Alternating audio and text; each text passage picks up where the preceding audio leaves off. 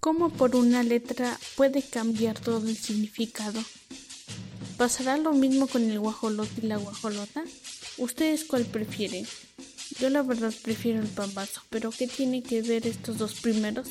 Si quieren saber, quédense conmigo para entender cuál fue el primero y el más original. Muy buen día a todos ustedes que me están escuchando. Hoy les quiero compartir una historia interesante del origen de un antojito callejero muy conocido en el centro de México.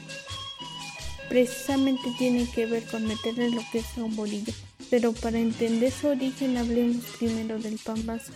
Como sabemos es un platillo muy caracterizado en fechas populares como el 15 de septiembre. Es un pan con papa, chorizo, lechuga, crema, queso rallado, cebolla, pollo y rábano, que está bañado en chile guajillo. En realidad el contenido varía según la región, pero lo caracteriza el pan liso y da origen en Jalapa, Veracruz y fue creado a honor a Carlota, la esposa del emperador Maximiliano de Habsburgo, por su cocinero, y fue inspiración al volcán del Pico de Orizaba. Aunque hay otra versión en la que se dice que el pan vaso se creó en tiempos del virreinato y era un pan hecho de harina de baja calidad y fue considerado económico para las personas de bajos recursos. Entonces llega el invento del guajolote. Según cuentan los tulancinguenses que hace más de un siglo, unos ingenieros llegaron a Tulancingo a trabajar instalando la electricidad en el mes de diciembre Tenían mucha hambre en ese entonces y no podían regresar a sus casas porque no vivían en aquel municipio. Entonces encontraron abierta una cocina económica, pero la dueña ya no tenía comida que ofrecerles. Entonces optó por hacerles unas tortas de lo que les sobraba. Y uno de los ingenieros bromeó con todos que ese era su guajolote de Navidad, o como mucho lo conocemos como Pau. Después la empleada que hizo los guajolotes le salió de trabajar para iniciar su propio negocio vendiendo guajolotes.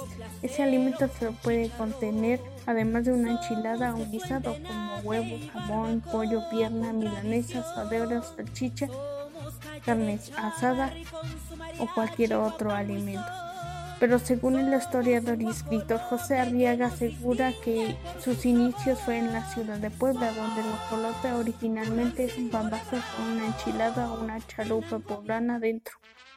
¿Y cómo es la chalupa poblana? Son parecidas a las enchiladas, pero la diferencia es que contienen carne de cerdo y están fritas en manteca. Dicen que fue creada por los frailes con restos de pollo mezclados con masa, pero para no comer muy seco le añadieron salsa y cebolla.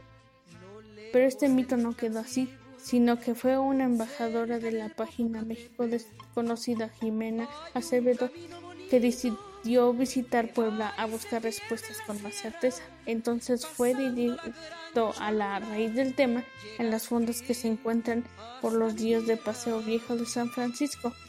Sus principales fondas tienen nombres significativos como la abuela.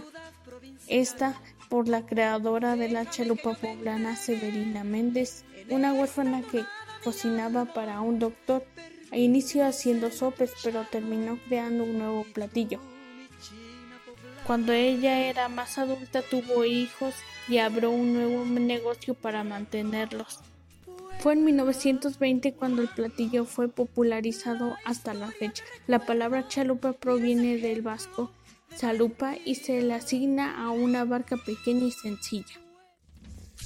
Cuando el pambazo y el guajolote ganan fama en el Estado de México, los chilangos adoptaron el nombre para la torta de tamal.